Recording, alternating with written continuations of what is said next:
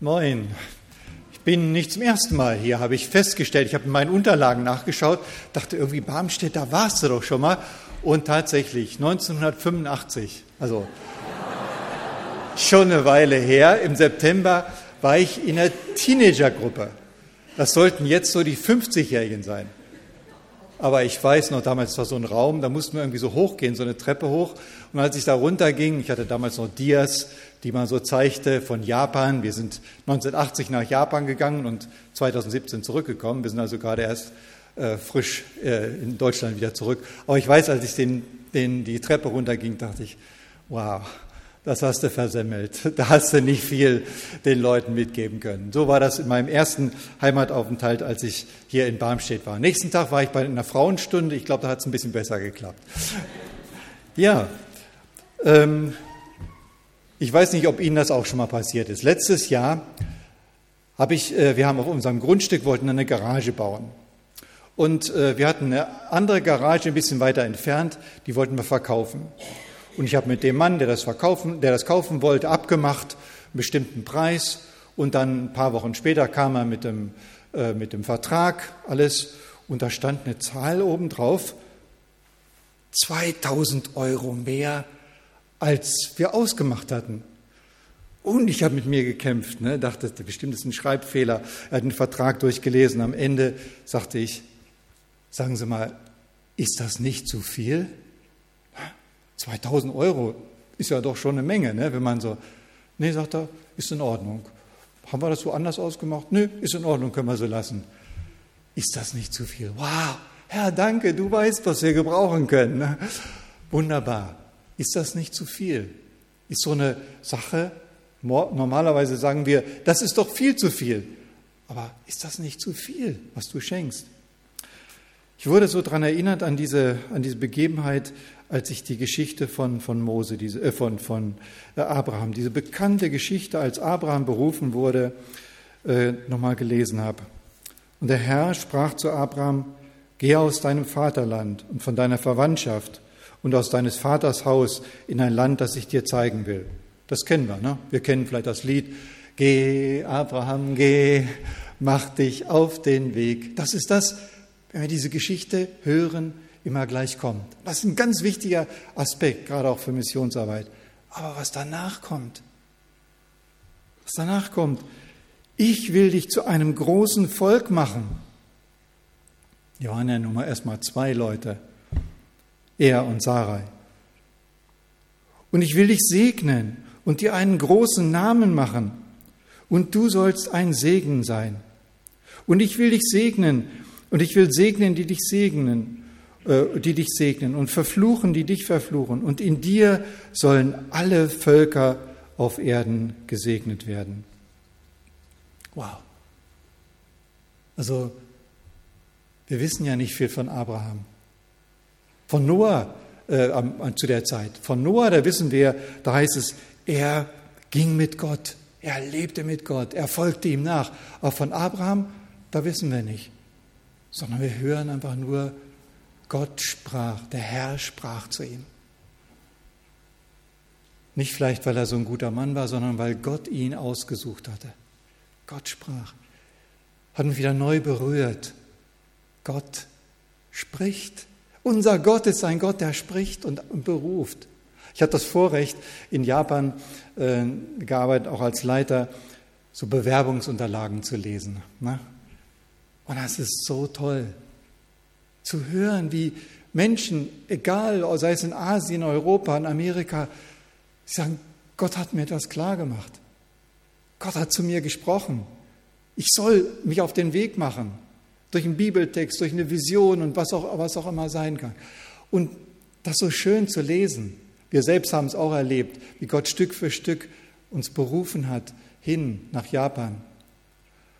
Und dann ist man in Japan und auf einmal, da kommt ein Japaner zu einem und sagt, du, ich, letzte Nacht habe ich einen Traum gehabt und Gott hat mir einfach was klar gemacht.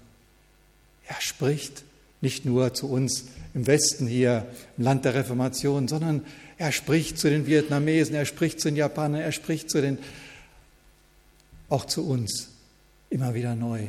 Und er möchte auch heute noch sagen, zu Leuten, jung und alt, mach dich auf den Weg. Geh, ich habe einen Auftrag für dich. Und dann sagt er, ich segne dich. Ich möchte dich segnen. Du sollst ein großes Volk werden.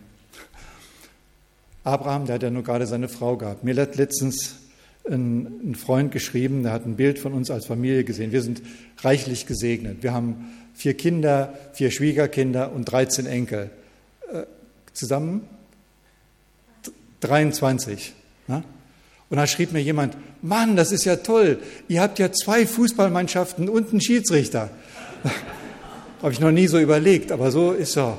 Aber wie war das beim, bei, bei Abraham damals? Der konnte gerade mit seiner Frau ein Tennisturnier machen, ohne Schiedsrichter. Mehr haben sie nicht gehabt. Und dann sagt Gott, ich will dich zu einem großen Volk machen. Bei Gott ist kein Ding unmöglich. Ich will dich zu einem großen Volk machen. Und die waren gerade zu zweit. 25 Jahre haben sie gebraucht, zu warten, bis Gott ihnen den Schiedsrichter, den ersten, äh, der wirklich von ihnen in ihre, in ihre Linie, der, der Erbe sein sollte, geschenkt hatte. Großes Volk, großen Namen hat Gott auch gemacht. Abraham ist ein ganz bekannter Mann, selbst in anderen Religionen. Aber dann, durch dich sollen alle Völker gesegnet werden. Wir kennen die Geschichte so, aber ich habe mir das einmal nochmal so durch der Zunge zergehen lassen. Durch dich, Abraham, sollen alle Völker auf der Erde gesegnet werden. Nicht nur die Nachkommen, die sind, sondern alle Völker. Und wie ist es geworden? Abraham, Isaac, Jakob, großes Volk. Gott hat es errettet heraus aus Ägypten, hat sie nach Israel gebracht, in das verheißene Land. Und dort wurde der verheißene Erlöser Jesus geboren. Gelebt, aufer, äh, gestorben für uns am Kreuz, auferstanden. Seine zwölf Jünger, aus diesen zwölf Jüngern wurden Tausende und Tausende von Jüngern, die heute die ganze Welt, fast in allen Ländern schon, haben wir Nachfolger Jesu. Durch Abraham hindurch ist dieser Segen, den Gott versprochen hat, weitergegangen. Wow. Gott hat das, wie er es versprochen hat, gemacht. Aber es gibt noch so viele Länder, so viele Volksgruppen von, dieser, von diesem Versprechen her, die nur ganz, ganz wenig bis jetzt erlebt haben. Allein wir in OMF, wir, wir beten um Mitarbeiter für einige Volksgruppen, dass da Mitarbeiter hineingehen, dass diese Verheißung, die Abraham gegeben wurde, dass diese Botschaft von Jesus hineingehen kann in diese Volksgruppen und diese Menschen auch erreicht werden. Durch dich sollen alle Völker gesegnet werden. Und dieser Segen ist weitergegangen. Und ich denke, er gilt uns auch heute in unserer Generation. Durch mich, Herr, soll der Segen weitergegeben werden? Ist das nicht zu viel? Ist das nicht etwas, was unmöglich ist? Ich bin doch nur ein kleiner Mensch. Vielleicht groß in, in, einer, in einer, Länge bin ich, habe ich einige, um einiges erreicht. Aber in der Schule, wenn ich nach vorne gerufen wurde, dann lief ich rot an und konnte nicht weiter sprechen. Englisch und Französisch waren meine schlechtesten Fächer, da hatte ich immer recht hohe Noten. Aber äh, und trotzdem, durch dich sollen andere gesegnet werden. Ich staune heute noch darüber. Und das geht weiter für jeden von uns, die wir Jesus kennen, die dieses Licht der Welt kennengelernt haben. Durch dich möchte Jesus den Segen weitergeben, auch an andere die um uns herum sind. Bei Abraham, da war es, dass er, dass ihm gesagt wurde, geh Abraham, geh, mach dich auf den Weg. Und er ging, gehorsam. Ist das nicht zu viel, Herr? Nein, ich gehe im Vertrauen auf dich dahin. und im Vertrauen.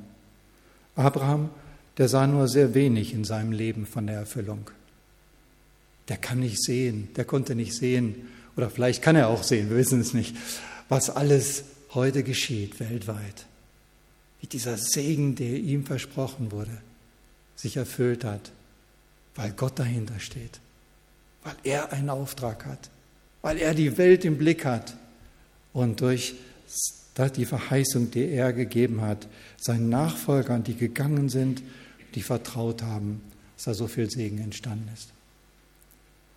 Ich möchte mich anschließen, dem, was Hans Hermann gesagt hat. Ich freue mich einfach über Gemeinden, die senden, die diesen Auftrag haben.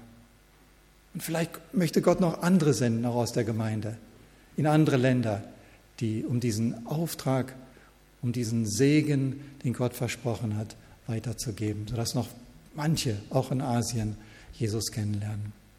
Amen.